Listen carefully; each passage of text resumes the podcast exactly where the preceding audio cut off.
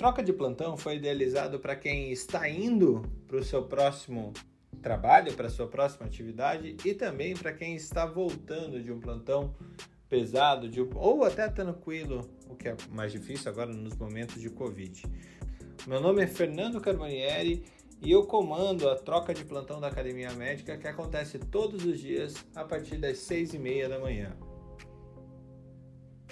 Na guerra. E esse, e esse texto ele tem, uh, ele tem um link ali sobre um curso da Cruz Vermelha Internacional, que também é um curso que é um curso do Crescente Vermelho, é, que seria o mesmo o mesmo órgão só que para o, o Islã, né?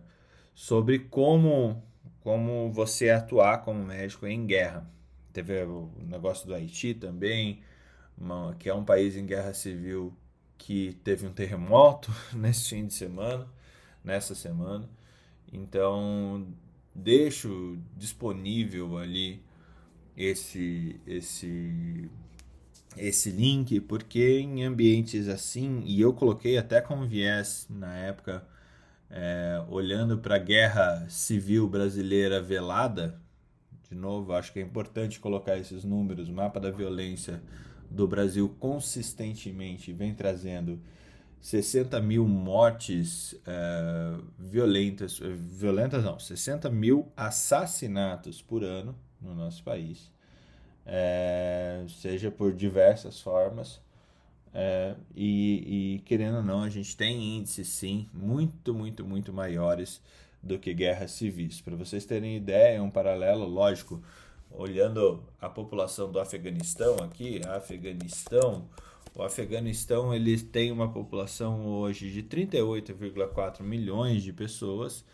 Uh, em todo o conflito do Iraque, do, do Afeganistão, que durou uh, desde 2001 até agora 2021, ia fazer uh, ah, 20 anos, morreram 250 mil pessoas. Né? Se a gente pegar e cravar um número de 50 mil pessoas, 50 mil mortos é, por assassinato no Brasil por ano, vezes 20, nós matamos aqui no país em torno de um milhão de pessoas nesse mesmo tempo.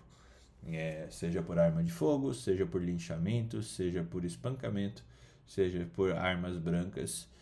É, e é um cenário muito triste. É, e queria, desculpa começar uma segunda-feira tão pesada. Aqui em Curitiba tá tenebrosa, um frio e, e chuva.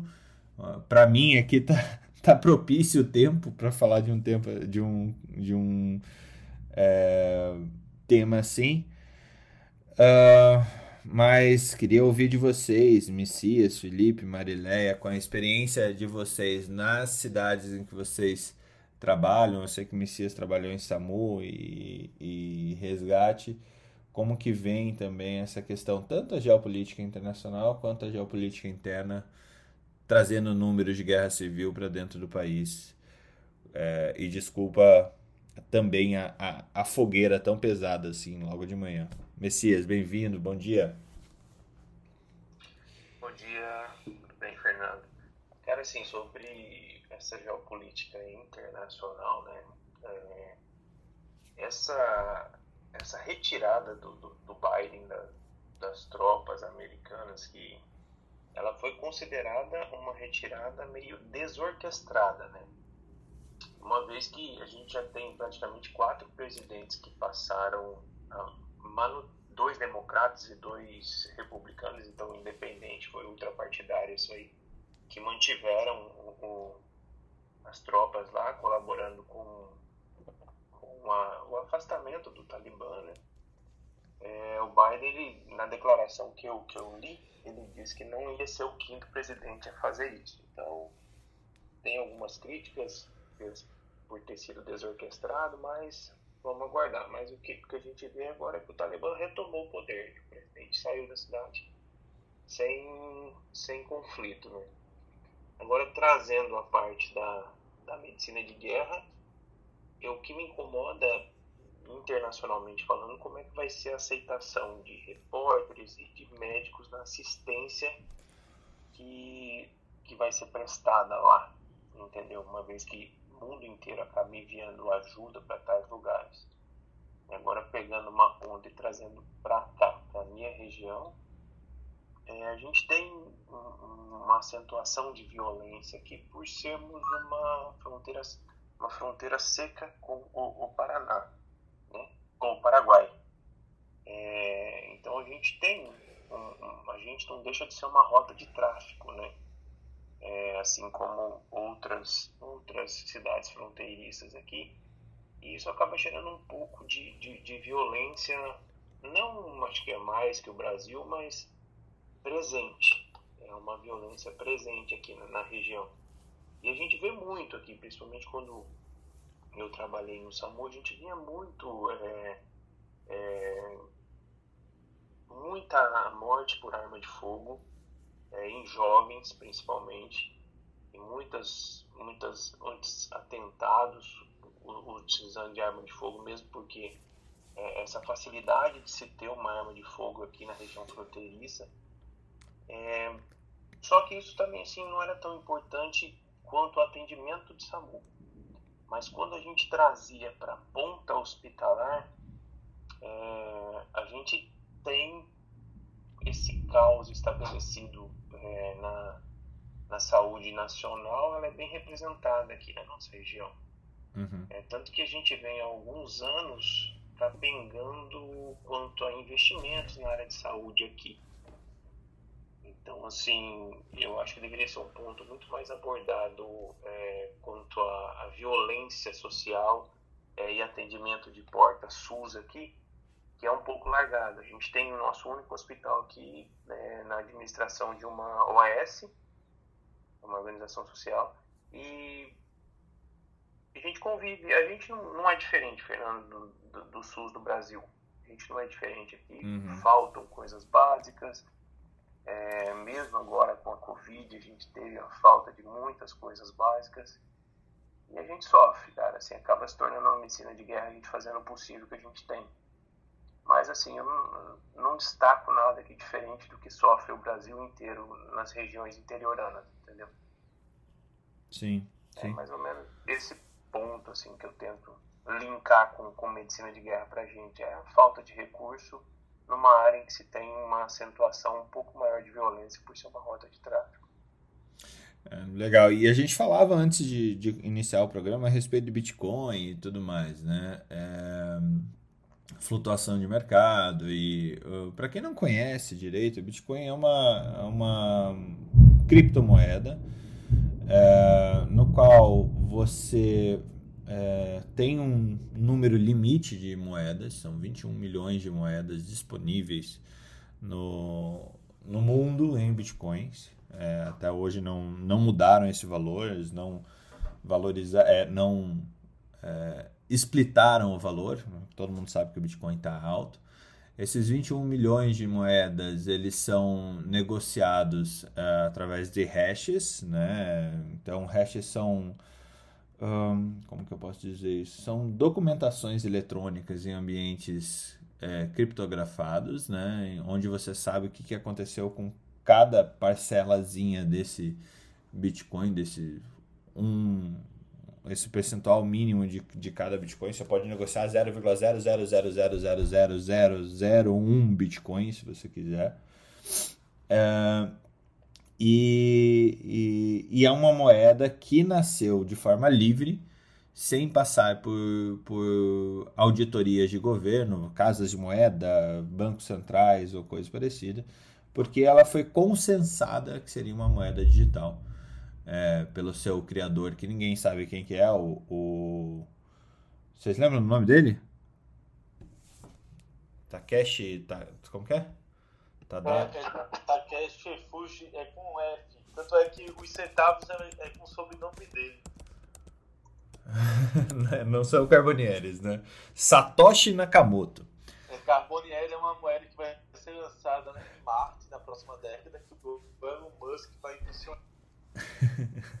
e o Satoshi Nakamoto é uma figura fictícia, ninguém sabe quem que é o cara é, de verdade. Tem muita gente que chuta que ele seja o Elon Musk, por isso que até o Elon Musk fica brincando com a valorização e desvalorização. dizem que ele é brasileiro também. mora no Paraná e que fica trabalhando com ensino Putz, virtual. É, o povo do positivo se deu muito bem com o ensino virtual, viu? É, e tem outros que se deram, mas ficam caladinhos. É, então. É... taxação de dividendos. Então, é, hoje a gente tem uma situação que era uma moeda que podia ser negociada livremente, sem auditoria de ninguém, sem ninguém saber como que se faz. Tanto é que, uh, não sei se vocês viram, o Ministério da Economia sofreu um ataque de ransomware e, eu, obviamente, todos os ataques de ransomware, normalmente a, a, a ransomware você captura todos os dados daquela instituição e você tem que pagar um resgate desses dados, normalmente em Bitcoin, e ele sai alguns milhares de reais para você pagar isso daí. Mas por que, que eu estou colocando Bitcoin em medicina de guerra? É, Bitcoin está muito envolvido realmente nessa troca de valores para coisas que não podem aparecer. Né? Então, você negociar drogas, negociar armas, negociar uh, metais, negociar uh, contrabando, negociar favores políticos ou qualquer coisa que a corrupção é, faz. Não estou falando que o Bitcoin só faz isso, tá? Não é isso que eu estou dizendo. Mas o Bitcoin é uma boa maneira de você pagar pessoas sem saberem que você pagou pessoas. Então, é, eu acho que os bancos centrais no mundo inteiro estão é, tentando viabilizar um caminho de poder é, entender o que, que os seus cidadãos estão fazendo com esses bitcoins mas ainda é uma modela, é uma moeda obscura, assim, em termos do, das transações. Ela valida transações que não podem aparecer. Ela também valida transações que não podem aparecer. Não quer dizer que todo mundo use para isso. É, temos várias pessoas, inclusive eu já vi carrinho de cachorro quente aqui em Curitiba que aceitava Bitcoin lá no passado. Veja só. E Felipe, é, eu não sei como que é em Recife ou a tua conexão pelo que eu entendo, você pega os pacientes ali para fazer o, o, manejo na infectologia, principalmente paciente agudo. Como que é essa questão da violência urbana e tudo, todo esse contexto que a gente está falando ah, na medicina de guerra? Eu já trabalhei no SAMU? Já trabalhei no SAMU e é indiscutível não só a criminalização nas capitais e periferias, como a interiorização da, da violência quando, quando eu comecei a trabalhar no SAMU, era visível a cada ano que se passava o aumento do número de chamados por violência, das mais variadas existentes. E essa situação aí de, de do Afeganistão, eu lembro, olha, parece mentira, mas eu lembro do Cacete Planeta, há muitos e muitos anos atrás, em 2001, para ser mais exato, era a gente estava em plena crise energética e aí a turma disse, olha, o... vocês vão poder ser recebidos no Brasil. Cara, oh, rapaz, coisa boa. Tô querendo ter uma terrinha para fazer algo meu. E, bicho, assim, lá no Brasil tem um movimento sem terra. A gente é atrasado pra cacete em reforma agrária. Putz, é sério? Não, mas eu queria um lugarzinho tranquilo, calmo, né? Pra não me estressar. Ficar lá de boas. E, bicho, lá no Brasil é 60 mil mortes por ano é violento pra cacete. Putz, é mesmo, hein? É. Putz, então eu quero um lugarzinho só que tem uma energia elétrica pra ficar lendo no meio do nada pra ninguém me encher o saco. Aí o cara diz, cara, tá tendo um problema de abastecimento energético no Brasil. E, bicho, veio aqui para o Afeganistão que tá no caralho melhor. Tá muito melhor do que aí no Brasil. Aí tá uma bosta, veio pra cá pro Afeganistão. Veio morar aqui que tá bem mais tranquilo do que aí. 20 anos depois, parece que a impressão é a mesma do discurso. Agora, só mostra como são as políticas, né? O, o Biden, naquela ascensão dele de crescimento contra o Donald Trump, ele atacou tudo do Trump, seja algo bom ou seja algo ruim. Pareceu, ele fez política brasileira, pelo jeito. E aí, o que é que culmina com isso? Veja que não, não tem dois meses que as tropas americanas saem, o Talibã retoma o controle. Porque, na verdade, a, a política americana, depois da conquista do Afeganistão, foi de assentamento.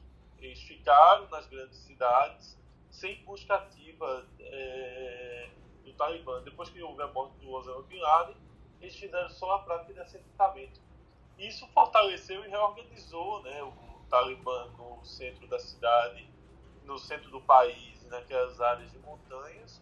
Só foi os Estados Unidos sair que se reorganizaram para a invasão. As mulheres que tinham ido para as ruas, tinham iniciado votação, tudo isso regrediu.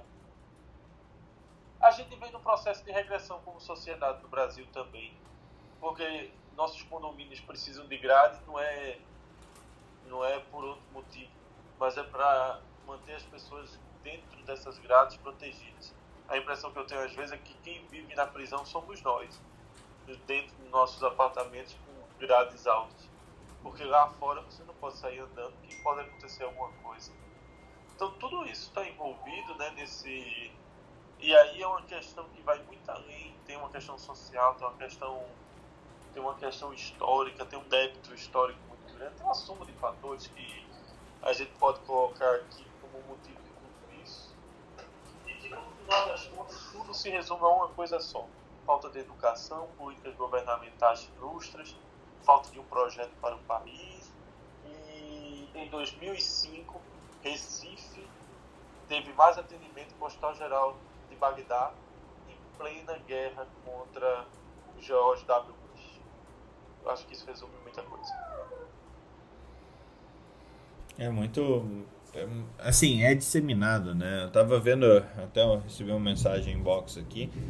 Eu estava vendo também a escalada. Eu mandei lá no grupo a escalada de homicídio, né? Esse esse gráfico, se vocês forem ver, em 1980 era em torno de 10 mil, em, em, 1900 e, em 2017 foram 65 mil mortos. A gente ultrapassou a barreira dos 60 mil em 2011, tá? Não tenho dado exatamente do, do último ano. Ele, eu estou procurando, para falar a verdade. É, quantidade de homicídios e uma das coisas que me chamou aqui também foi é, estupro. A gente chegou ano passado a 24 mil é, estupros relatados, tá? A gente vale, vale a pena a gente lembrar que estupro é, tem uma, um déficit nesse número aí, porque tem muitos casos que não são contabilizados, né? É, e, mas no fim do dia, a gente é a ponta que acaba recebendo todos esses pacientes, né? A medicina, a, a, a, os profissionais de assistência social e tudo mais é, acabam, acabam recebendo toda essa, essa linha, né? Posso fazer um adendo, Fernando? Pode sim, Messias não sei se vocês viram, assim, é Dourado, não sei quem sabe, que a gente tem a maior comunidade indígena é, é, em cidades, né? São cerca de 20 mil índios. É, não sei se vocês viram dois dias atrás uma, uma reportagem que saiu no Correio Brasiliense de um caso de estupro coletivo seguido de assassinato aqui de uma pré-adolescente da etnia Guarani. É até um tema delicado para se falar aqui da Guarani Kaiowá. Ela tinha 11 anos, ela sofreu um estupro coletivo e foi assassinada depois. Jogada é, na montanha, inclusive. Isso, é, é numa, numa pedreira que tem aqui. Ela é bem conhecida, essa pedreira é para você escalar, fazer raft e tal. E é, fazer escalada e tal. E assim, cara, assim, tem um relatório assim do ano passado, de 2019, 2020, né, que foram 10 casos de violência sexual. Só que aí a gente entra em alguns pontos aqui. É, existe relatos assim e existe alguns projetos tentando combater a entrada de droga e o alcoolismo nas aldeias indígenas. Tem pessoas assim que já trabalham com isso, né? E, e esse número de estupro que eles, que eles deram aqui de violência sexual de 10 casos em 2020 é só que é complicado assim que tem todo o respeito cultural indígena, né? é, por ser uma unidade federativa, quem entra lá é só a Polícia Federal, tanto que eles têm é, a, a, a, uma, uma base de Polícia Federal aqui. Então, assim, fica complicado para gente, a gente avaliar realmente números de verdade e acaba sobrando para a gente lá na ponta, né? E aí a gente tem esse conflito cultural, esse conflito de dados, e é, é bem complicado, é bem complicado. É, eu, uma vez eu fui tentar fazer um projeto aqui a respeito de, de suicídio nas aldeias indígenas relacionadas ao, ao alcoolismo ou de drogas. Assim, é bem complicado, é bem complicado, assim, são muitos, muitas autorizações que você necessita para ter dados, assim. Então, assim, a gente acaba sofrendo é, porque a gente acaba recebendo só lá na ponta o paciente, né? A gente, por exemplo, na época do SAMU, a gente tinha que esperar a Polícia Federal chegar para a gente poder entrar na aldeia. Então, assim, é, é, muito complicado. É muito complicado isso aí. É, é esse problema, esse grande problema indígena aqui, que está se criando, né, quanto a, a, aos temas que eu falei, é que vai ter que ser muito revisado, assim, vai ter que ser muito olhado pra, num, num momento logo, assim. Só para complementar o que você falou acerca do estupro, sobre essa notícia que saiu há dois dias. Não, obrigado, Messias. Eu acho que é, é fundamental, assim, a gente... O, o Ti não está aqui, mas para olhar a psiquiatria populacional, né? Mas com certeza a gente tem esse fator humano das outras, das outras mortes violentas, violentas também, como suicídio, bastante problemático, né? E esse paciente, o, o, o cara que tem sequela também dessa violência, ele, ele fica é, aos nossos cuidados também, aos cuidados dos profissionais de saúde, né? Então, aquele que não morre, ele vai ser é, gerido por esse sistema de saúde para tentar devolver o mínimo de qualidade de vida para essa pessoa. É, quando, quando conseguimos, realmente é muito sucesso, mas também tem um custo altíssimo. Marilé, comentários, sugestões, é, novos, novos bom eventos, dia, bom dia. Bom Desculpa, dia. Eu, eu, eu sei que eu estou num, num, num, clima muito pesado, mas realmente me chamou esse. É. esse é, chamou a atenção porque a gente não pode virar as costas para isso, né? Essa questão da violência urbana. É, é.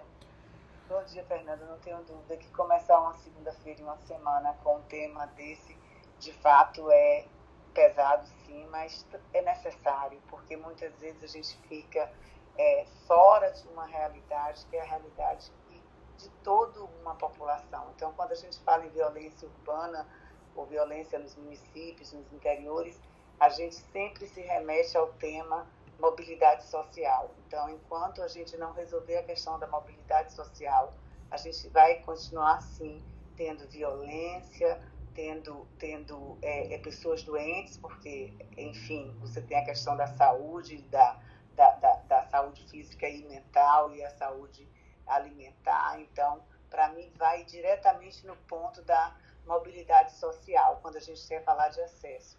Infelizmente, a Bahia, não diferente dos outros estados do Brasil, a gente está dentro dos, dos os primeiros lugares em violências em algumas cidades, principalmente do interior, aqui como Feira de Santana, Dias d'Água, Simões Filhos, Eunápolis, sempre sai na mídia nos rankings de cidades mais violentas, é, são os municípios com mais de 100 mil habitantes, e, e, com isso reflete exatamente essa questão mesmo social e que tende a piorar.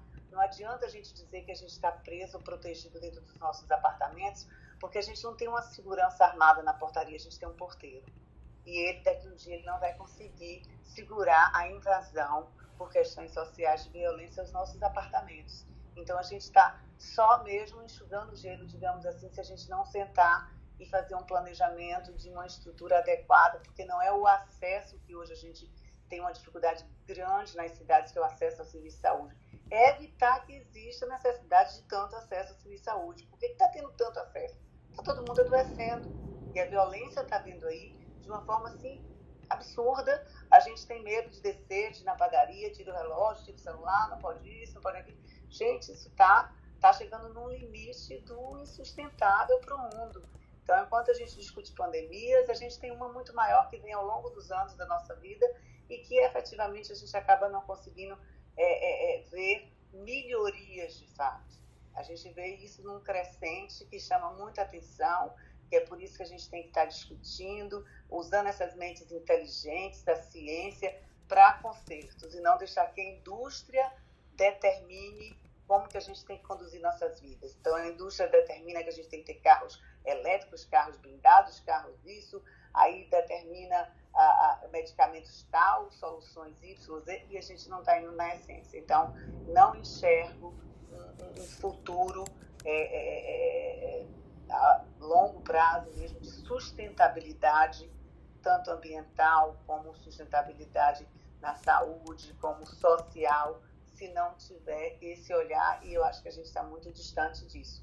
Discutir o tema é importante, cada um, como eu sempre falei, e falo aqui na sala, não adianta eu falar assim, eu quero consertar o mundo porque eu não tenho nem braço nem condições financeiras para isso.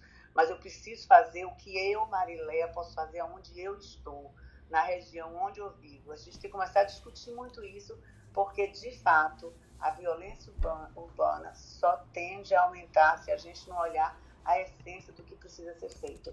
Mas, enfim, vamos ter esperança, vamos discutir esses temas assim, é, é, é, é multiplicar essas discussões para que ver se a gente consegue é, mudar um pouquinho esse cenário e essa prospecção. Né? A gente fala tanto de medicina preditiva, a gente está aqui fazendo uma predição é, do que tem acontecido, do que vai acontecer e sem muita perspectiva. Mas é isso aí.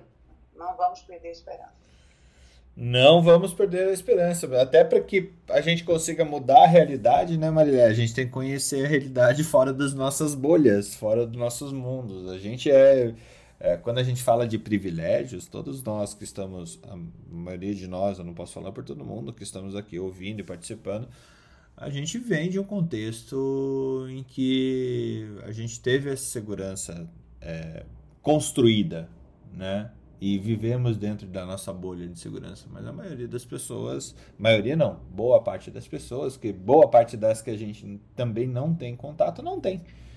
É, e é necessário que a gente reconheça que existe um mundo à parte do, do mundo da situação em que a gente vive. Eu trago o exemplo de Curitiba.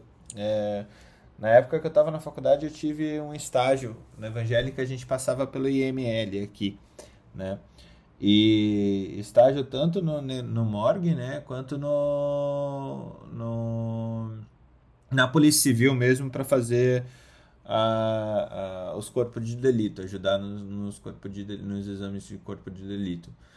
E assim, foi uma baita experiência, assustador, né? Você se deparar com, com um mundo tão hostil que você não conhece. E, e chama, chama a atenção porque Curitiba é uma cidade, para quem conhece, extremamente organizada, um urbanismo muito grande, muito bem desenvolvido, em que essa pobreza urbana, essa, esse, essa chaga urbana, ela é reservada para a periferia mesmo. As periferias são escondidas do centro da cidade você não consegue é, ter acesso a isso. E ainda nesse estágio, lembro eu uma vez que outra, outro episódio que me chamou muita atenção foi para a gente fazer um atendimento de um baleado. Eu estava fazendo estágio no Corpo de Bombeiros, no CIAT, que, que eu não sei se existe CIAT no, no Brasil inteiro, mas era o resgate do Corpo de Bombeiros. A gente foi chamado para atender uma ocorrência dentro de um bairro pobre. É, e a gente teve que parar a ambulância do Corpo de Bombeiros na rodovia para vestir colete à prova de bala para poder entrar naquela região. Né? Então, eu não sei se o SAMU também tem essa, essa premissa, Messias, ou tinha na, nos lugares que você atendeu, mas é, chama a atenção, chama a atenção que até uh, o pessoal da saúde precisa de proteções extra para adentrar em, em regiões que não são controladas é, pelo Estado, né? não tem pleno controle do Estado. É, eu acho que isso acontece pelo menos em todas as grandes capitais, ou pelo menos em todas as cidades aí acima dos 200, 300 mil habitantes. Né? Débora, bem-vinda. Tá malhando. Enquanto a Débora não se manifesta, Fernando, deixa eu falar. Sabe uma coisa assim, pisando um pouco, colocando o dedo um pouco na ferida, assim, é, o que eu vejo também, um desconhecimento na, na, na própria formação médica, de deixar bem frisado que agressões é, são doenças de notificação compulsória, né? Então a gente deixa muito de, de notificar, às vezes, assim, por desconhecer que é uma notificação. E, e, isso envolve todos os profissionais de saúde, não só a figura do médico. Isso não, eu não vejo isso sendo divulgado nas faculdades, não vejo isso sendo divulgado na formação, na deontodiciologia. É, então acho que tem esse ponto também. Eu acho que assim, como a Marilé falou, nós temos que partir do princípio de criar uma base, só que a gente cria uma base naquilo que a gente tem notificado, né? Não, tem, não, é, não é aleatória. Então a gente criar uma base, começando principalmente por notificação, para saber em quais regiões a gente está tendo mais violência e tal, para a gente poder montar estratégias de combate. Então isso fica complicado. Eu acho que parte tem um déficit muito grande por parte da gente também, sabe? Como profissionais de saúde. Acho que como sociedade, né, Messias? Se você for olhar assim friamente, acho que esse problema ele é de sociedade e influencia em várias esferas, né? Que vai das mais altas às mais baixas, que vai do jurídico ao médico. Então, você tem situação que vai inclusive da segurança, porque uma mulher fazer uma denúncia hoje, o marido ser solto e 15 minutos depois já tá apanhando em casa de novo porque não, o cara não pôde ser preso, nem aconteceu nada e não tá nem aí, é, impunidade é o nome disso, né? Então a gente tem uma soma nesse país de ignorância, impunidade, né? E além de violência e impunidade, de, uma, de um ritmo de lei hipnótico, né? Aquela, aquela ignorância em massa, assim, do, do, do tamanho do problema, das pessoas não terem é, a menor interpretação do que quer para sua vida, de não ter um projeto, é, de não ter um projeto de oportunidades na vida. Tudo isso junta, bota no caldeirão, joga um pouquinho de pimenta e é ainda pior.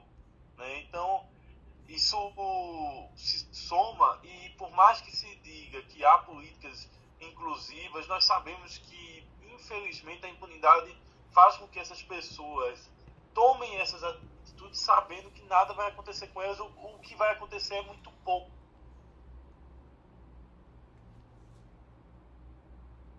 Ponto da, da medicina de guerra, que é o tema, sabe? Que acaba chegando pra gente. E muitas pessoas passam a ficha e vão embora, não notificam, porque dá um pouco de trabalho, entendeu?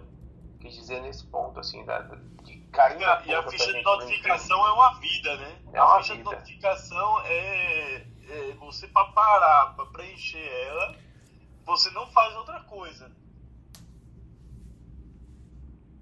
Exatamente. Essa questão de documentar tudo que é obrigatório documentar é complicado também, né? É, deixa- Eu, eu- eu lembro de ter visto um Ô, reporte. Fernando, eu vou botar no grupo do Telegram a ficha de notificação de violência, que é do Sinan, pra turma ter ideia do tamanho do preenchimento. Mas acho que é legal, é bem bacana fazer isso mesmo, Felipe. É, porque você falou um ponto que é é um dos pontos que a gente. é, todos os reportes de futuro da saúde que eu, que eu leio, eles trazem é, um seguinte ponto em comum. Que no futuro da saúde, os profissionais de saúde vão ser profissionais de saúde e não vão ficar é, fazendo só esse trabalho documental e tudo mais. É necessário que a gente ache meios de fazer essa documentação do... e a gente é a ponta, né? Querendo ou não, o médico é o cara que autoriza um CPF e é um cara que cancela um CPF. É, pelo menos é o que dá documentação ao início de uma vida é, e ao fim de uma vida, assinando um- uma, uma declaração de nascido vivo e assim também encerrando a vida com uma declaração de óbito, é, cara, é, é, é bastante coisa que a gente tem, tem para fazer em termos de documentos. E em pensar que a maior. o- essa de violência, ela ainda é na mão, Felipe?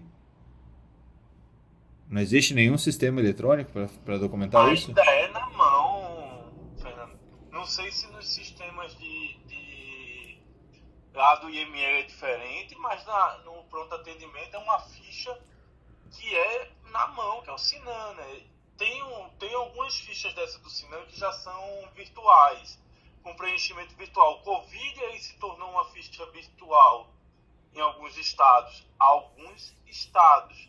mas não na, no sistema unificado do Ministério. Pelo menos não que eu conheça, mas até onde eu sei, todos os preenchimentos. Você tem que ver lá na triagem do Oswaldo Cruz.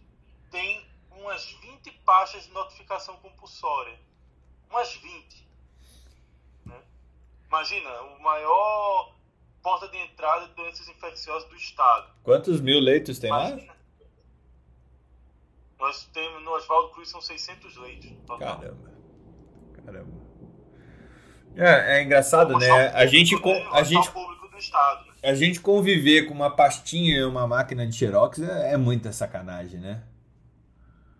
Ah, antes fosse um mimeógrafo, né? Quem que era o cara que inventou o mimeógrafo que, que a gente falou? Thomas Edison, né? Foi. Mais uma das descobertas do Thomas Edison. Tem alguém de vocês tem alguma algum relato sobre como que está sendo olhado esse problema da não digitalização do, das uh, das fichas de notificação compulsória? Cara, eu não. Eu participei Nossa, eu tenho medo aqui, porque é tudo no papel. E o pior, procura o papel X da doença Y que deve estar em tal canto. Aí sai procurando danado do papel. Ó, oh, Fernando. E depois, aqui... Fernando, tem ainda. Desculpa.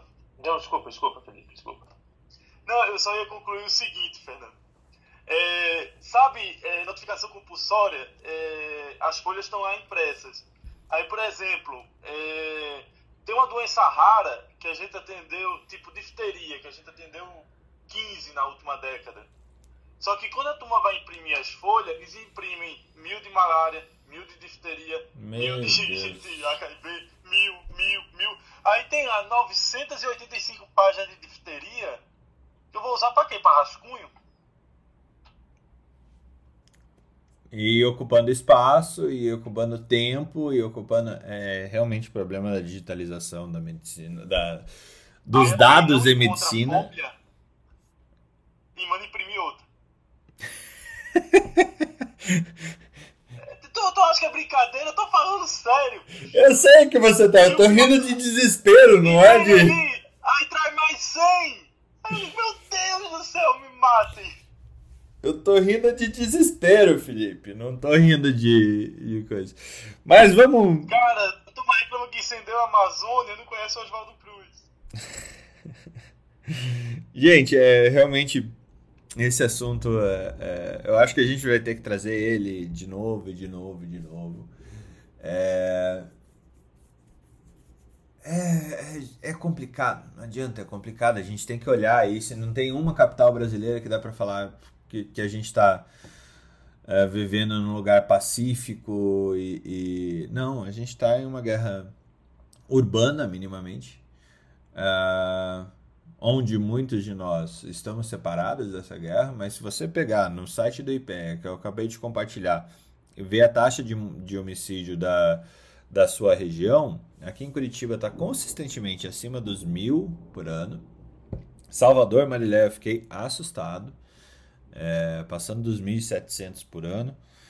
É, o Messias ainda, entre aspas, está bem lá, né? Porque tem, pela quantidade de gente, a gente só tem ali em torno de 100 mortes violentas desse tipo por ano, viu, Messias? Eu não vi Recife. Não vi Recife. Mas é um problema que a gente tem que. Não veja! não veja. É, o, o que acontece aqui em Curitiba, esse número é maior, tá?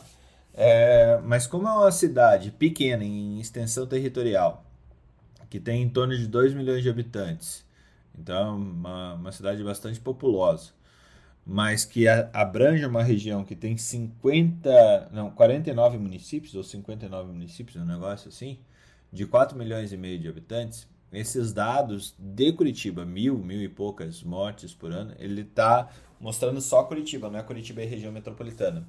Curitiba e região metropolitana é provavelmente o dobro disso, tá? é, se você pegar município a município falando sobre as mortes violentas que aconteceram nos seus, uh, nas suas jurisdições e somar tudo. Que é assim que tem que ser vista a, é, essa questão. É uma questão de é, saúde, sociedade, urbanismo, educação, uh, smart cities que a gente vem falando e tal, mas não adianta falar de smart cities sem olhar violência também. É, e tanto essa guerra que a gente vive aqui, quanto eu conheci alguns colegas que foram para o Haiti também na época da, da missão de paz do Brasil lá no Haiti, é, foram pelo exército mesmo, em missão. É, é muito triste. A guerra, em geral, ela, ela não respeita nada. Né? Não respeita nada. Seja ela uma, uma guerra velada, como a gente vive aqui no Brasil. Todo mundo olha para o Rio de Janeiro e, os, e as coisas que acontecem no Rio de Janeiro e as, as balas perdidas e tudo mais. Mas também há de se reconhecer que no resto do país também temos um problema muito, muito, muito grave. É, às vezes não é tão perto da nossa casa como no Rio, que você tem a violência é, lado a lado da, da de regiões mais bem urbanizadas. É, ou, mas realmente é um problema. E a gente é a ponta final, é o lugar onde a gente percebe, seja no SAMU, seja no hospital terciário, seja no IML, o profissional de saúde, médico, enfermeiro, fisioterapeuta, as pessoas que trabalham em UTI acabam encontrando esses pacientes de alguma forma. Ah,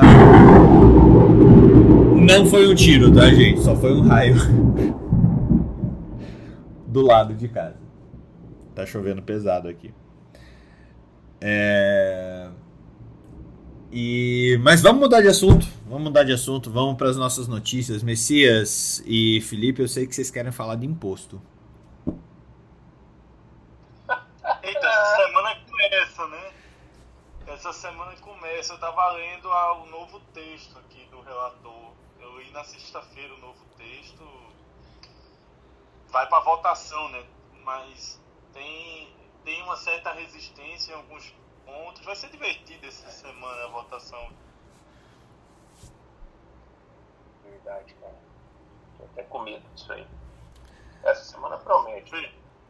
Você sabe, o, o Messias, a turma já montou os esquemas caso tudo seja aprovado, a turma já sabe como fazer. Olha, é, o Brasil não é feito para amadores, viu? Ah, eu, eu presenciei uma reunião virtual sobre como dar o pedala no Paulo Guedes. Nome da aula, né? Pedalando Paulo Guedes. Olhe, você vê que aqui no Brasil todo mecanismo ele gera outro, que gera outro, que gera outro, que burocratiza tanto o sistema e no final das contas fica uma zona você não sabe nem por onde tá vazando. Pior que eu tava vendo as alterações, se vocês quiserem falar o que que, que, que vocês estão vendo aí, que, que ficou e que impacta na vida, é, principalmente de nós, profissionais liberais, autônomos, donos de empresas simples, que retiramos é, por, por recebíveis da empresa. Veja, é, o próprio relator inclu, é, colocou a história do simples, né? De não haver a taxação das empresas que estão dentro do simples. Que era uma discussão, mas não muda o problema macro, né? Porque você continua tendo problemas ah, no. Mesmo que você tire o simples dessa jogada, o problema é o mesmo. Não, não muda muita coisa. Lógico, diminui a carga, diminui não não aumenta, a, porque diminui não diminui nada, não aumenta a carga em cima de, de, empresas menores, mas há uma ideia de se fazer um proporcional de acordo com a geração de dividendos e de caixa. Vê só, vê que problema. Aquele cara que é dono de uma empresa, ele é taxado por investir na empresa dele. Aquele cara que tem a sua, a sua, o seu impostozinho ali no compra uma empresinha brasileira as ações, ele vai ser taxado por isso. Ou seja, o Brasil, que é um mercado emergente, que tem que ter é, regras para absorver capital externo, ele cria uma, regras para exatamente impedir que o cara olhe com bons olhos aqui no país. E essa já é um país que paga muito imposto e essa instabilidade tributária ela faz com que o capital externo caia fora. E nós aqui dentro dessa paçoca que investe no próprio país, olha para trás e diz: Putz, eu joguei tanto dinheiro aqui, olha só a bronca que eu estou metido. Né?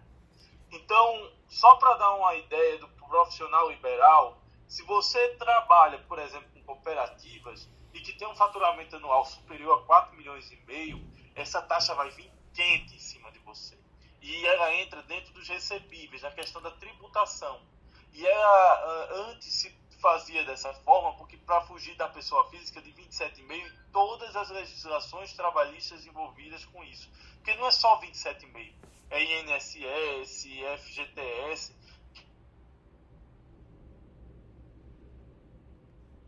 Pessoa depender do salário. E aí você gera um, uma pessoa jurídica que pode ter, a depender do tipo de regime tributário e do tipo de serviço que você faz, uma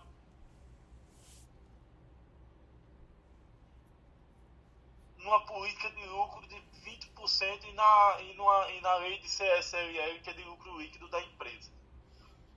Ou seja, dependendo do tipo de empresa que você tem, do serviço que você preste, do quanto você faturar, talvez fosse melhor que você tivesse uma CLT. Uma CLT. É assustador, é, porque em vez de simplificar, a gente está piorando a situação. E o que é pior? as empresas já estão buscando alternativas para fugir dessa questão da taxa de dividendo.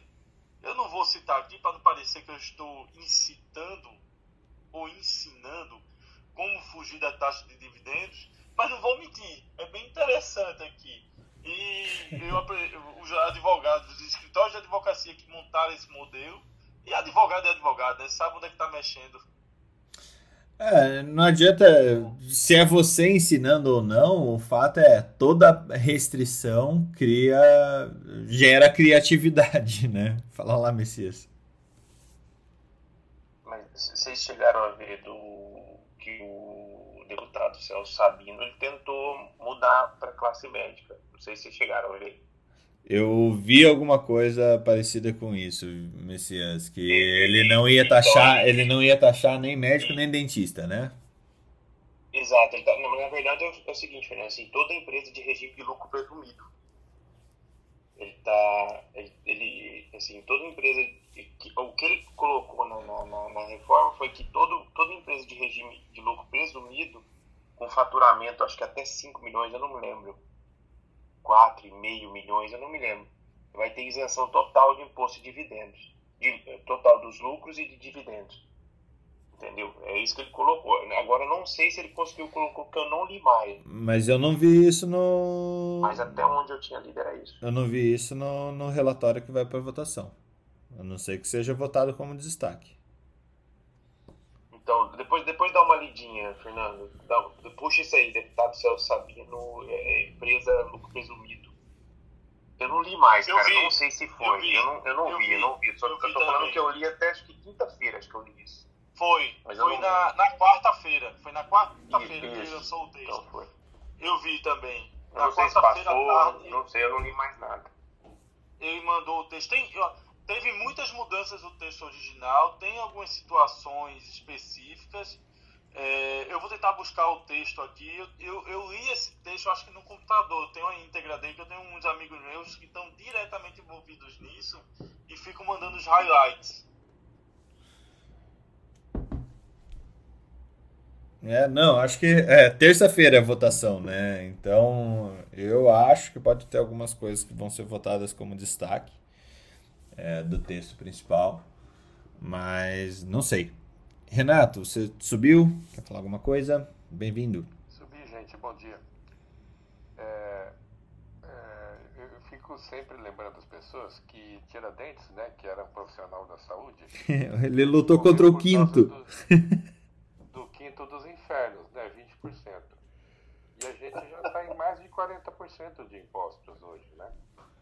É, existe aí uma, um modelo econômico chamado curva de Laffer, né?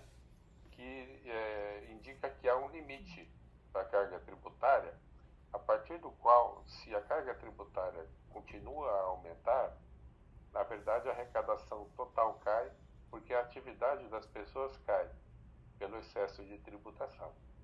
é, o nossa, a nossa evolução é, para chegar nesse limite é clara.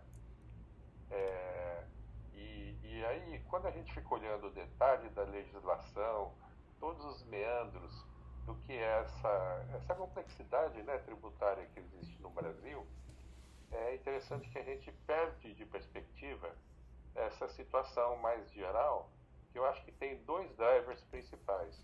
Primeiro, esse aumento crescente da carga tributária, levando a, a, a gente chegar no limite do que é viável. Né?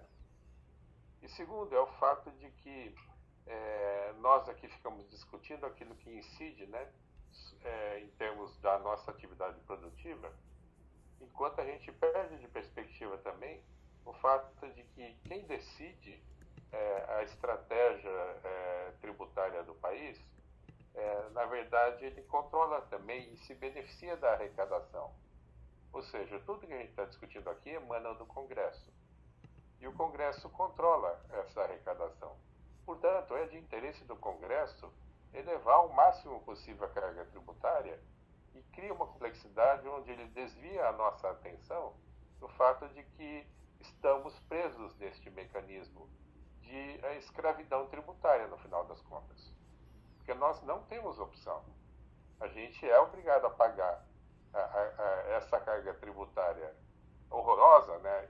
até que não seria tão horrorosa se os serviços fossem padrão Escandinávia, né? porque o que nós temos são é, é, impostos no nível escandinavo, mas serviços do, do nível é, é, africano, vamos dizer assim. Desculpem se isso pode parecer um, um preconceito, mas realmente é, é, é, os serviços do Brasil estão abaixo né, do, do que seria razoável para o nível de impostos que são cobrados. Né?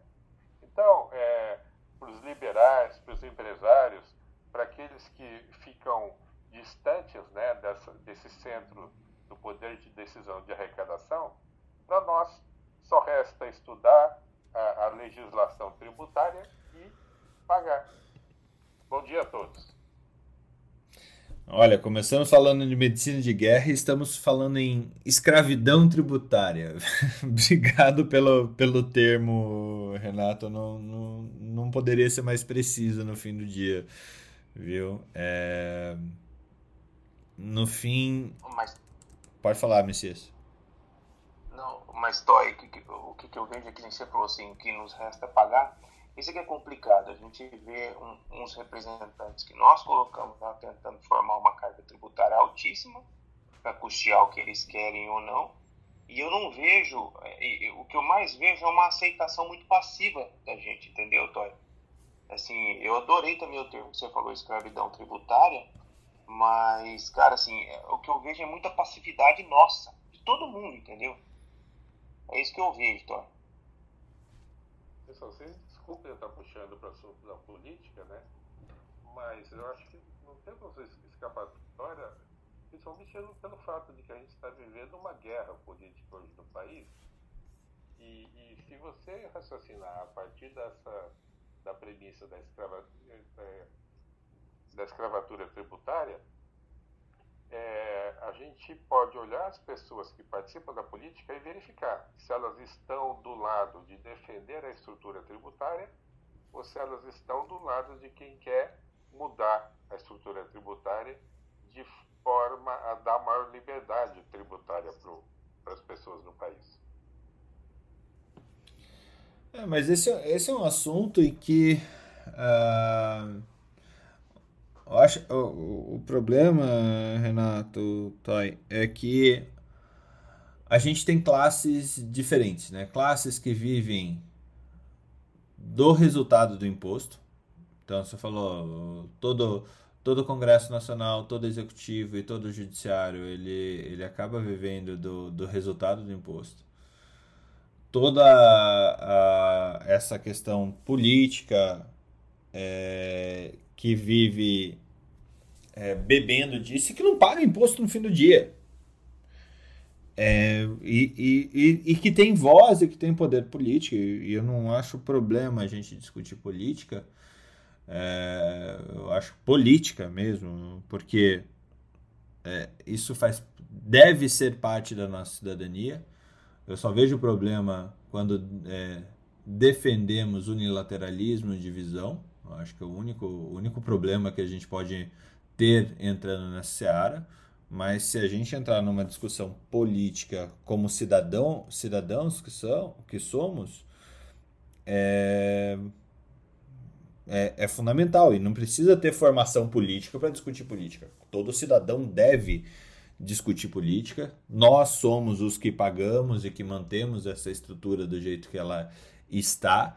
Somos os culpados, sim, de uma, uma mesmo que seja uma pequena parcela de todo o resultado disso, seja pela educação é, política que tivemos e que somos, infelizmente, vários dos nossos, e eu falo pelos médicos que eu conheço, né, vários dos nossos colegas são realmente seres é, passivos perante a, a política. E, e, sendo que a gente está intimamente ligado com o resultado de toda essa essa arquitetura. Então, acho que é fundamental que a gente discuta isso de uma forma ampla, de uma forma adulta, sem fanatismo, sem torcida de estádio de futebol para dizer se é Lula ou Bolsonaro, ou esquerda ou direita. No fim do dia, a gente tá, tá vendo as mesmas coisas acontecendo no Brasil faz muito tempo. É, eu não sei nem dizer quando que foi diferente. Mas é, é fundamental que a gente sim discuta isso. É, Fernando, quando você cita classes, né? É, eu, na verdade, interpreto é, sendo organizada não em classes sociais, mas sim em castas. É, por que, que eu chamo de castas? Primeiro, porque ela é, é uma organização em camadas, né? E as camadas mais privilegiadas são aquelas que têm acesso ao controle da arrecadação total de impostos. Esses são os que mandam no país. É, e, e, aí, conforme vai reduzindo o poder, você vai é, olhando as, as castas menos privilegiadas, né? a situação vai se deslocando de quem se beneficia dos tributos para aqueles que pagam os tributos.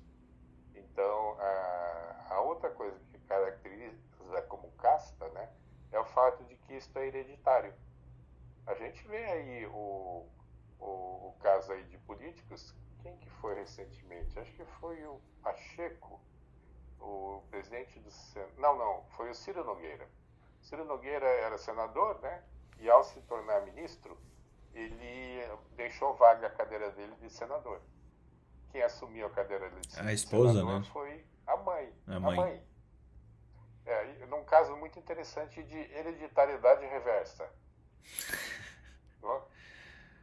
é que nem assim, tem uma piada dizendo o seguinte: loucura hereditária, a gente pega dos filhos. É mais um caso de hereditariedade reversa. Mas isso demonstra. O outro caso é aquele apartamento lá, cheio de dinheiro lá do, do Gedel, né? É, é, é, os imóveis, a maior parte estava no nome da mãe, né? Mas então, é, isso é para ilustrar, né? além do lado hilário, jocoso, né? É para ilustrar o fato de que são coisas familiares. Esse é... poder vai se perpetuando na família e cada geração tem a tarefa de manter e ampliar o poder.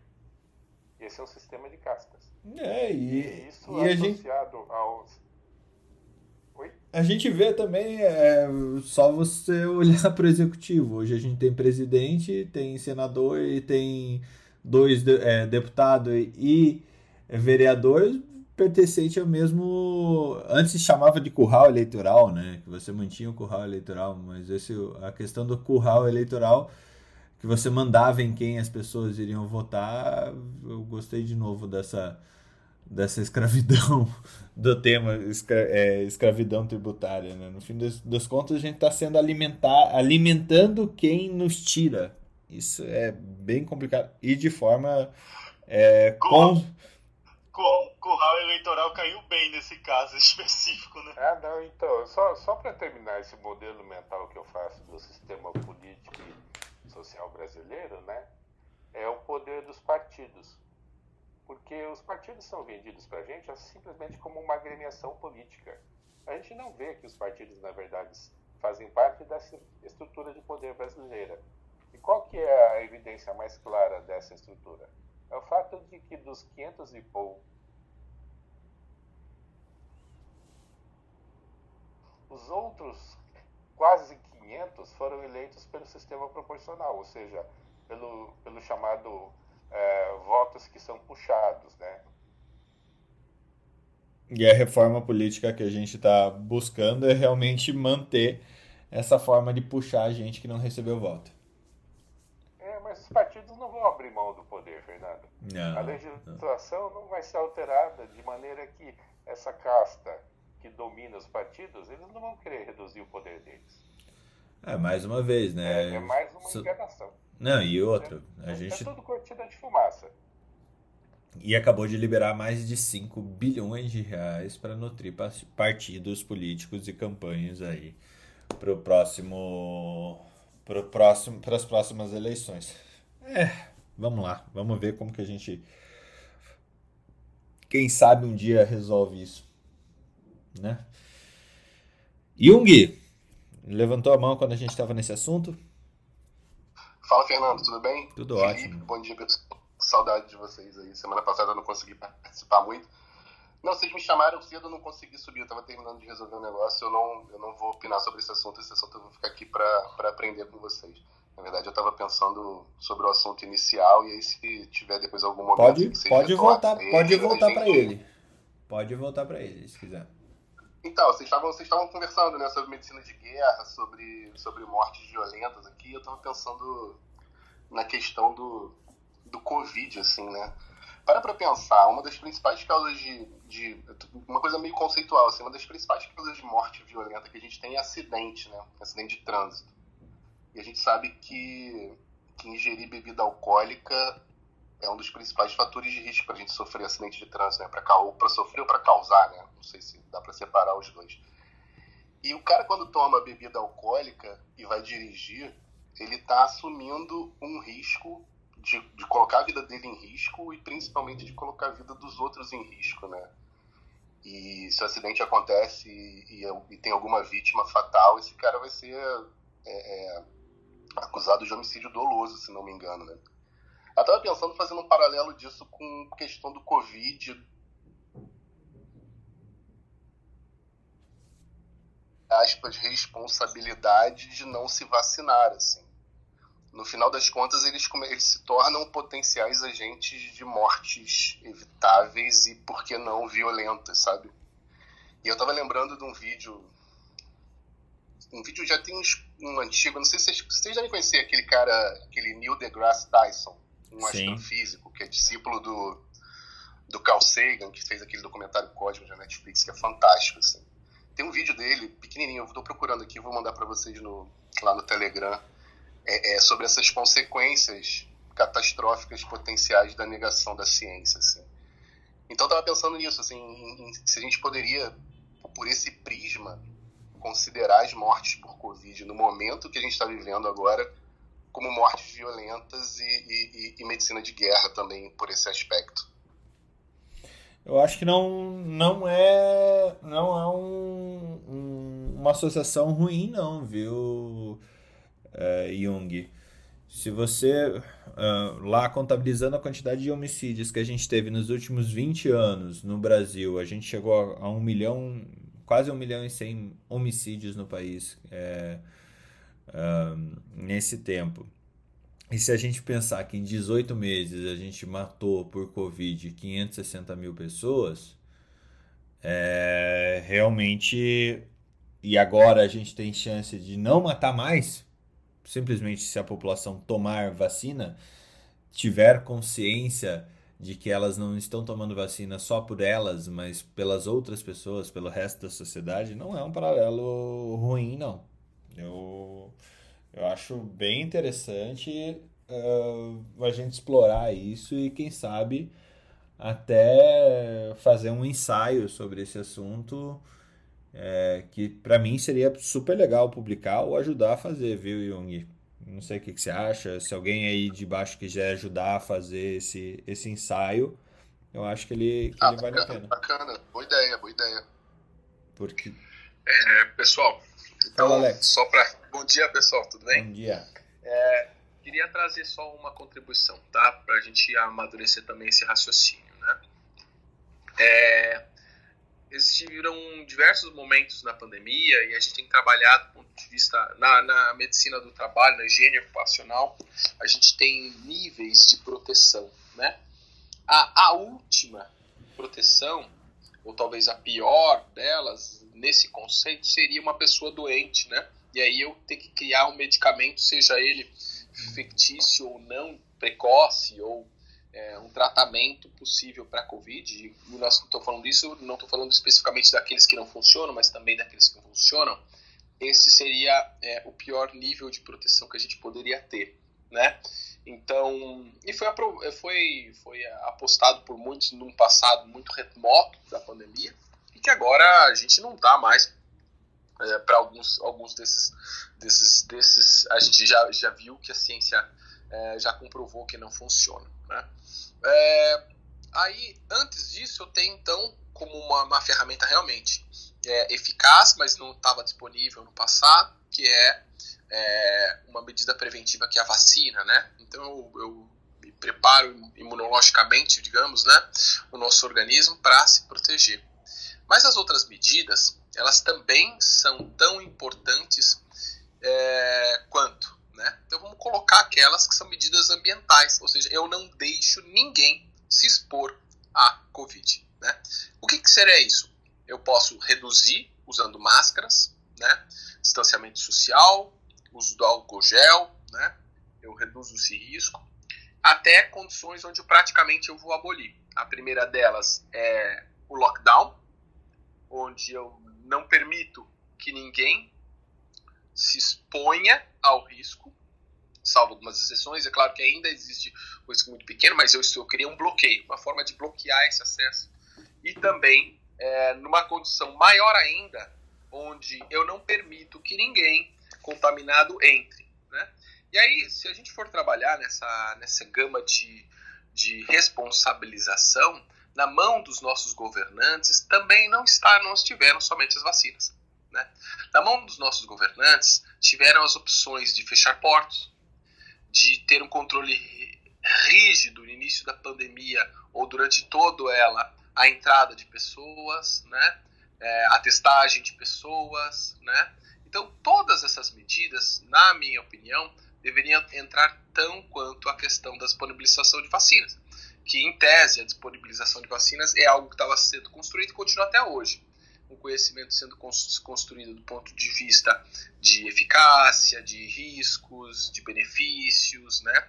A gente não tem a menor dúvida do benefício da vacina, mas é, os bloqueios, eles têm um risco, é, eles têm uma... É, os controles né, de exposição, eles têm uma eficácia muito maior do que qualquer outro, né? E aí a gente precisa colocar neste contexto também é, esse tipo de medida, né, de condução e tudo mais. É só para acrescentar algumas um pouco de pimenta nessa discussão. Muito bom, acho que a gente vai criando o caminho do nosso ensaio aí, viu, Jung? Ouvindo mais gente, obviamente. Tamo junto, Alex. É... Isso aí, legal. Gente, algumas. É, vocês têm alguma notícia que vocês queiram trazer agora, na segunda-feira tal? Senão eu começo a minha metralhadora giratória de notícias do mundo científico. Já que a Ana não está aqui hoje conosco. Para eu não roubar a notícia de ninguém. Tem uma. Vai lá. Foi publicado. É, é um, na verdade, é um, é um uma research letter, né? foi publicado no JAMA dia 13 de agosto, é, sobre a sensibilidade do, do RTPS salivar e o da nasofaringe. Você chegou a ver, Fernando? Não. Ele, é assim, algumas pessoas estavam cogitando de substituir o RT-PCR da nasofaringe pela saliva, né? Porque é mais fácil de coletar, alguma coisa assim. Só que eles descobriram uma discrepância bem significativa, já que o RT-PCR é, da saliva ele diminui gradativamente, semanalmente, diferentemente do nasofaringe. Então, ele, mesmo sendo um, um, um, trabalho assim, ele, ele até descreve que foi um estudo que tem limitações, né? Porque as amostras foram colocadas após exposição domiciliar, então, assim, tinha uma predisposição de o um pré-teste ser alto. Mas eles comprovaram que é, o RT-PCR salivar ele não é tão específico quanto, então, não é melhor que o, que o nasofaríngeo, e ele tem uma queda mais acentuada na possibilidade de diagnóstico a cada a, a cada dia que passa. Então, assim, eles não estão recomendando usar ele para screening, apesar que a gente já está em outra fase de teste aí. Mas só para só salientar, assim, se algum lugar estiver pensando em implantar, seria interessante dar uma lida nesse artigo aqui. Era isso aí. É, eu dei uma olhada, é, Messias, é um que saiu no JAMA? É isso? Isso, esse mesmo. É, eu tava olhando, eu dei uma olhada por cima, saíram dois, né? Um falando sobre isso. o espaçamento de antígeno, né? que eu achei Isso. interessante. Foi um aluno que passou e passou esse aí também do RT-PCR. É importante que o critério de, uh, do, do, CDC de diagnóstico confirmatório, confirmatório sempre é RT-PCR por via naso, é, nas, eu não sei se nasal aceita, tá? Mas é, nasofaríngeo, né? Então, essa é a forma confirmatória. É claro que se você usa um teste é, e ele dá positivo, como um, PCR nasal, um teste de antígeno, ele serve como, é, como sinal positivo, tá? Mas é, ele não tem. Mas se você tem um negativo, vamos lá. Pô, tô, tô, deixa, eu, deixa, eu, voltar ao raciocínio aqui, tô me perdendo, peraí. Vamos lá. Se você tem um, um teste, por exemplo, uma pessoa sintomática, segundo os critérios do CDC, e dá um antígeno, ou você pega um PCR, nas, o, que, o que isso vai promover? Um PCR é, de, de, saliva, certamente ele não vai ser critério de, de, de, diagnóstico. Você vai ter que fazer de qualquer forma um PCR nasofaríngeo, provavelmente. Se você tem uma pessoa é, assintomática fazendo triagem e tem ele positivo, você já tem o positivo de, de uma certa forma, tá? Mas se você tem é, se você quer ter um critério confirmatório, você sempre vai usar o PCR nasofaríngeo. Ficou muito bagunçado, Fernando? Não deu pra entender, não? Eu entendi, mas eu li o artigo, né, cara? Ah, tá, não, tá, tá artigo, claro, claro, claro. Não, eu só tô dizendo que, que do ponto de... O que, que isso deve favorecer? Não é só ter RT-PCR para você ter o critério de de confirmação, né? É, tem que ser um RT-PCR nasofaríngeo. É o que eu imagino que No final da. Resumindo, o, o, precisamos de mais estudo para saber se o exame. Não, acho que é resumindo, enfia o cotonete dentro do nariz mesmo para tirar um negócio que funciona melhor. É, o, o, é, o resultado desse salivar pareceu pior do que o é, do, que o, do que um teste de antígeno. Um teste de antígeno muito melhor do ponto de vista de. Exato. É, é, mas o, o, o teste antígeno americano e europeu é de segunda geração, é melhor do que o que a gente tem aqui. Na, quando você vai ver a marca do teste, não é o que a gente está usando no Brasil. Explique melhor, Felipe, pra gente. Assim, ah, vou dar um exemplo assim. Vamos falar, vou dar uma comparação com o teste do HIV. A sorologia para HIV de primeira geração demorava seis meses para o exame dar positivo. A gente chamava isso de janela imunológica. E aí vem os exames de segunda geração, que eram três meses, de terceira geração, que eram dois meses. Hoje a gente tem exames de quinta geração que com 7 a 10 dias você consegue detectar o vírus no organismo. Imagina, a gente saiu de 180 dias para 10 dias. No caso do coronavírus, os testes de antígeno iniciais eles tinham muitas partículas virais de outros vírus. E aí o falso positivo é muito alto e a sua taxa de negatividade é, é maior quando comparada com o RT-PCR. Então, o valor preditivo positivo e o valor preditivo negativo dos exames de primeira geração, eles não são bons quando comparado com a RT-PCR. E aqui no Brasil ainda tem uma coisa pior, que dengue e chikungunya pode positivar é, teste de antígeno, né? Dando aquela impressão do falso positivo ser maior. E aí o que acontece? É, os de segunda geração eles são mais específicos para as partículas do coronavírus, eles são menos sensíveis para as partículas das arboviroses e se tornam exames melhores. Mas no Brasil os antígenos ainda são de primeira geração, não tem essa, esses valores melhores. E aí, quando você vai pegar o estudo, o teste de antígenos que eles estão utilizando nesse estudo são melhores do que os que nós temos aqui disponível no Brasil. É, é precisa ver. É, eu acho que a gente tem uma gama muito grande, né, de testes, Felipe. A gente tem aí os PCR LAMPs, né, tem os, os esses PCRs ditos rápidos, né, que são testes moleculares aí mais tanto o PCR quanto, quanto o, o, o, o é, eles chamam de PCR LAMP, né, na verdade é um molecular LAMP, né. E temos também esses de antígenos, temos de, de vários tipos de geração, temos é, salivar, temos de, numa gama bem grande. Eu acredito que a gente tenha já disponível de segunda direção. Eu vou pesquisar e te falar. Mas, é, principalmente quando a gente está trabalhando de nasal, o que eu acho que a gente tem de grande problema, eu acho, de chegada aqui no Brasil, são os testes de caseiros, né? Que a gente hoje, por, apenas por uma questão regulatória, e aí, é, aí eu falo, ó, tá vendo? Temos leis contrárias, e aí é aquilo que eu falo, a gente leis que não permitem a gente se proteger de uma forma da melhor forma possível, né? Então, você está antes da questão da infecção, né? É, a gente não pode fazer teste caseiro em casa, né, para saber se você tem Covid, porque a lei não permite, por exemplo, né? Enquanto que isso já está acontecendo, principalmente com a volta das escolas nos outros países, tá? Então, por exemplo, você faz o teste em casa e a cada três dias, a cada dois dias, antes de ir para, para, para a escola, né? Então é ruim, é, infelizmente é ruim. É, a, a, nossa lei caminha muito, muito lentamente, né?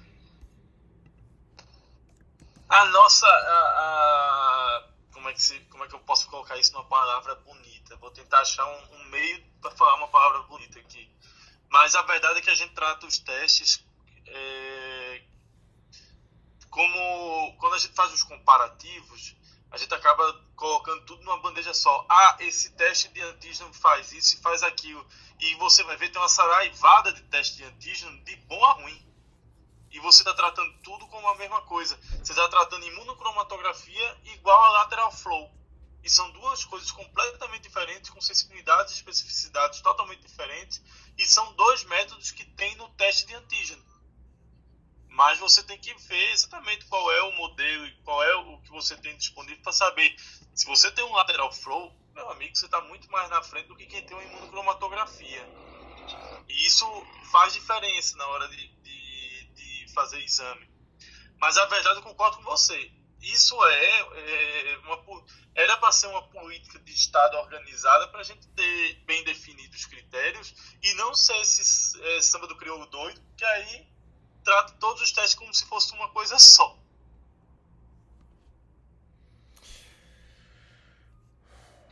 É. Exato, Felipe. Exato. É, eu acho que eu vi uh, essa demora e essa. Eu, eu fico pensando assim, uh, teoricamente, quem é que deveria estar tá liderando essa discussão? A gente está fazendo a nossa parte, e isso eu tenho certeza que a gente está fazendo a nossa parte, mas em termos de instituição, seria a Sociedade Brasileira de Infectologia, junto com a do Medicina do Trabalho, junto com o próprio é, CFM, junto com o COFEM, que, o COFEM não, o CFF, que seria o Federal de Farmácia, como autarquias que, que, que podem ter é, significativo é, significativa expressão dentro do, da Anvisa da, do governo federal ou simplesmente não tem e deixa a coisa acontecer é, de acordo com a fila, com a imensa fila de coisas que estão esperando aprovação para o regulatório? Quem deveria fazer isso é o Ministério da Saúde, né? Mas assim, na ausência do Ministério da Saúde, deveria ser as as associações mesmo e as confederações. Mas qual é o problema disso tudo? Ah, Fernando, eu vou lhe dar um exemplo simples. Se chama Conselho Federal de Medicina. É, é, é, é, são vários, né? Primeiro, sociedade. Segundo, é, mesmo com o problema do, do conselho, sabe, Felipe? Porque assim, o, o conselho seria um fator de pressão, é, só que aí é um, é um processo complexo. Eu estou dizendo isso porque, apesar de tudo, é, eu tive conhecimento justamente por estar envolvido numa, no segmento de indústria, e por isso a minha fala tem um, um conflito de interesse, né? É, mas é, eu vejo como é adotado em outros países, da questão de poder fazer um teste caseiro, o que eu acho absurdo você poder fazer um teste de gravidez, você pode fazer um teste de glicemia, né? E não pode fazer, pode fazer um teste de HIV, mas não pode fazer. E olha que HIV para mim é muito mais severo, né? A situação é, de você fazer em domicílio. E, mas não pode fazer um teste de Covid em domicílio, né? O que é, isso é bizarro, principalmente no momento que você está liberando para a escola, né? Então, você saber se alguém está é, e, e, ainda não tem vacina disponível para esse perfil de, de criança, né? É, e outros países já adotando isso, né, como testes e tudo mais. É claro, tem um lado positivo ainda, a questão, por exemplo, no Brasil não fornecer testes gratuitos para assintomáticos, né? Isso é um fator até de, de fortalecimento da, de uma campanha de imunização, né? Você imagina, se você não tem o teste gratuito maciço, como acontece na Europa, Estados Unidos, né? As pessoas vão lá, ah, eu vou me testando, e faz prevenção secundária, né?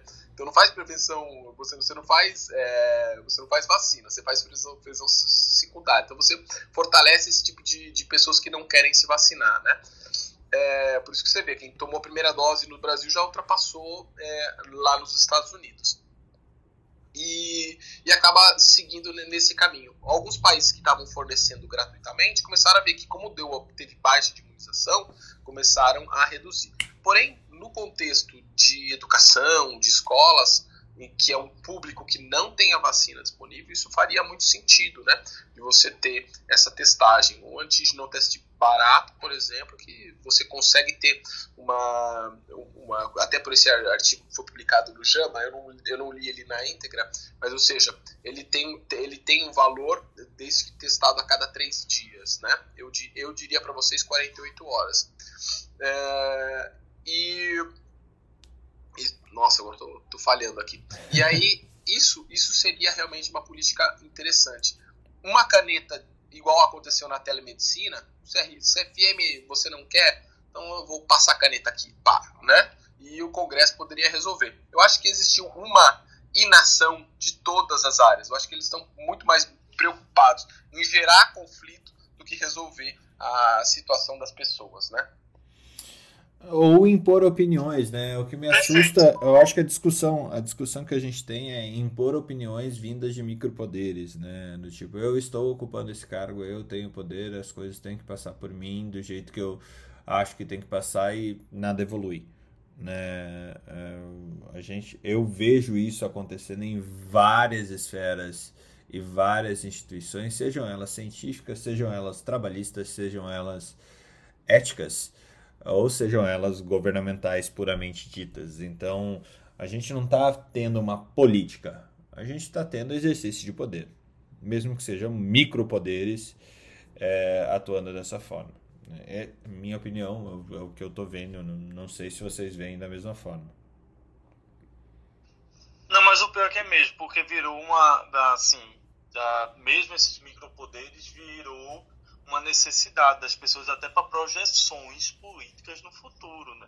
Isso também é, a, gente, a gente continua sendo o, o, o país do fidalgo, né, Não, Felipe? É. é. Eu acho que essa frase é perfeita. A gente continua sendo o país do fidalgo. Para quem não lembra a origem da palavra fidalgo, é o filho de algo. E aqui a gente tem os fidalgos do poder. É, que eles. É, a gente tá cheio de gente que, que ainda usa do. Você sabe com quem você está falando? É, para se posicionar na sociedade. É, do QI também, né? É, eu vi, eu vi a conversa de vocês, né, do Renato Toy, e, e embora a conexão era com a política, a gente sabe que isso acontece em qualquer lugar, né? É, do ponto de vista é, de profissional da medicina, né, dos feudos, né, que passam de pai para filho, né, e tudo mais. Isso aí não é, é não é só característico é, dos juristas, no segmento de juristas, é muito comum, né, Então, uh, não sei se é um dom. O dom pode ser que esteja no gene, né? Mas tem um fator fenótipo, de fenótipo aí muito importante, né? De ambiente. Não sei se esse é o tema que, que domina o Jung, mas é meio absurdo, né? Conexão capolítica. Estou até agora tentando escrever isso aqui e ver o significado aqui. Poxa, capolítica. Com a. Por que eu escrevo catapulta aqui toda vez? eu escrevo capolítica e o meu corretor bota catapulta. Catapulta. É, se catapulta, qual que é a saída do Brasil? Aeroporto, né? Não é catapulta. É. se catapulte para é. fora. Só, só dizer que catapulta junto com L, tá? Pra não pensar é. que é outra coisa. Não, Fernando, depende, depende de quem vai sair do Brasil pela catapulta e quem vai sair pela, pelo aeroporto, né? Alguns eu acho que a catapulta é a solução. É, foi feito o cara disse, como é que o, o, o cara dos 15 mil metros aquáticos, quem venceu foi um cubano. Aí não sobrou piada. Então, melhor, melhor deixa, né? Vamos, vamos seguir para o fim. É, é, eu acho que eu, eu, você falou de um outro tema. O agora. tema rendeu, hein? Não, não, não, não. Sem, sem querer você falou de outro falar... tema. Sem querer, querer você falou de outro só, tema que. Só rápido... falar de uma coisa. Fala. Só queria falar uma coisa antes de eu sair sobre medicina de guerra. Queria parabenizar todo mundo na sala que, tava, que faz medicina de guerra todo dia nesse país, que trabalha no SUS com poucos recursos, que faz, que faz, de, faz de um limão não só uma limonada, mas um, um verdadeiro. Assim, trabalhar no SUS nesse país é um desafio muito grande. Eu tenho aqui pessoas que trabalham com medicina de alta complexidade e sabem do que eu estou falando tenho pessoas aqui que vão ter que pagar 20% de dividendo e ainda consegue ter lucro naquilo ali que faz. Esse país é uma medicina de guerra, seja na ponta, seja na administração, seja em qualquer parte que, que faça parte do, de qualquer pedaço que seja medicina nesse país. Do SUS ao privado, do, da administração ao ensino, nós vivemos uma medicina de guerra diariamente. E, e, eu imagino na educação médica, que o Fernando trabalha com isso, mas que ele é, é, é The Longman, é, não sei se vocês lembram disso de Arquivo X, né? The Long Gun. É um pistoleiro solitário, às vezes. Não então, tô solitário, vocês estão aqui, cara. Não, não, não, não sou solitário. É, todos nós trabalhamos com educação médica. É... Só na última fala que você trouxe, eu acho que tem um ponto que é importante a gente, a gente trazer.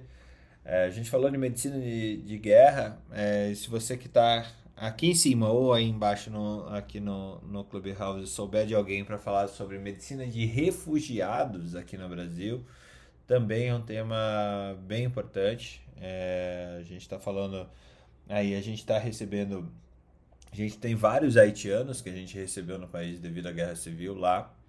É, e a pobreza, refugiado da pobreza, o pessoal que venezuelanos que vem, seja por perseguição política, seja também pela pobreza.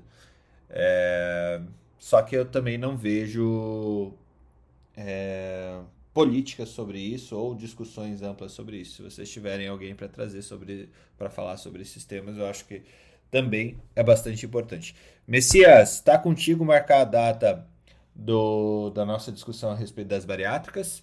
É, pode marcar no, no, no, dia que você é, alinhar com, o, com as pessoas que a gente vai convidar, é, junto com a Marilé. Eu acho que esse, esse a mesma bate-bola que você fez com o Felipe naquela, naquela questão, acho que vale a pena a gente trazer ali nessa tua coordenação dessa discussão. O que, que você acha? Tudo certo?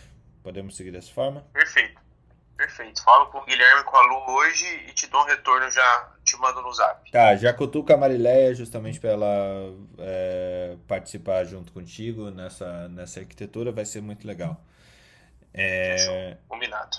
E aí a Tati Maeda já tá falando aqui que tem um monte de gente para indicar e tal.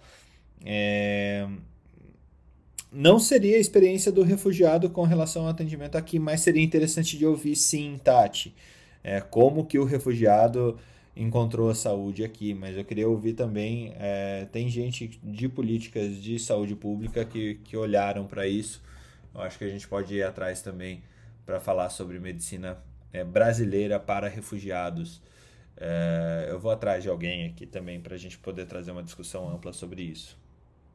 Ô, Fernando, só para apresentar para o pessoal que está embaixo, se eles quiserem divulgar tal, essa aula que a gente está agendando, gente, é sobre a bariátrica, rebariátrica e sobre a dieta na, na, na pandemia, e aí a gente vai tentar entrar em todos os temas. Aí quem tiver interesse, ou que tiver algum amigo que tenha interesse em ouvir ou perguntar durante a aula, nós vamos tentar agendar para essa semana aí. Beleza, pessoal? É, essa, esse é um papo para cirurgiões, para gastroenterologistas, para radiologistas, para é, psicólogos e psiquiatras e todo, todo a gama de profissionais que atuam com pacientes bariátricos. É realmente, até com associação de, de pacientes pós-bariátricos, rebariátricos, é, é uma discussão bastante ampla, né, Messias? Acho que vai ser muito legal. Então tá bom. Gente, nosso troca de plantão número 120. Comecei com um tema pesadíssimo na segunda-feira, é, que foi medicina de guerra. É, Para quem não estava no começo, eu, eu, trouxe isso motivado pela situação no Afeganistão, é, mas que a gente desdobrou aqui para a nossa medicina de guerra nacional, né? Só para vocês terem ideia, um comparativo que eu trouxe no Afeganistão nos 20 anos em que eles tiveram é, essa treta com os Estados Unidos para resolver, morreram 260 mil pessoas. Nos mesmos 20 anos aqui no Brasil foram assassinadas mais de um milhão de pessoas. Assassinatos, tá? Só assassinatos lá no, é, então a gente vive um, um, caos social aqui que a gente lida com isso diariamente nos pronto atendimentos e IMLs e, e isso é uma chaga aqui no país menos nas regiões centrais é, bastante grande nas regiões periféricas e, e que é um assunto que apesar de difícil a gente tem que sempre discutir porque a gente já realiza uma medicina de guerra num país é, aparentemente civilizado como, como o nosso. E espero vocês amanhã. Troca de plantão número 121, ainda é, sem tema. amanhã a gente acha um. Abraço, gente. Até a próxima. Obrigado pela presença de todo mundo e é, vocês que fazem esse programa de uma maneira fantástica. Eu realmente sou muito grato por ter vocês aqui. Um abraço. Tchau, pessoal. Um abraço. Bom dia, bom dia. Boa semana a todos. Academia Médica. Bem-vindo à revolução do conhecimento em saúde.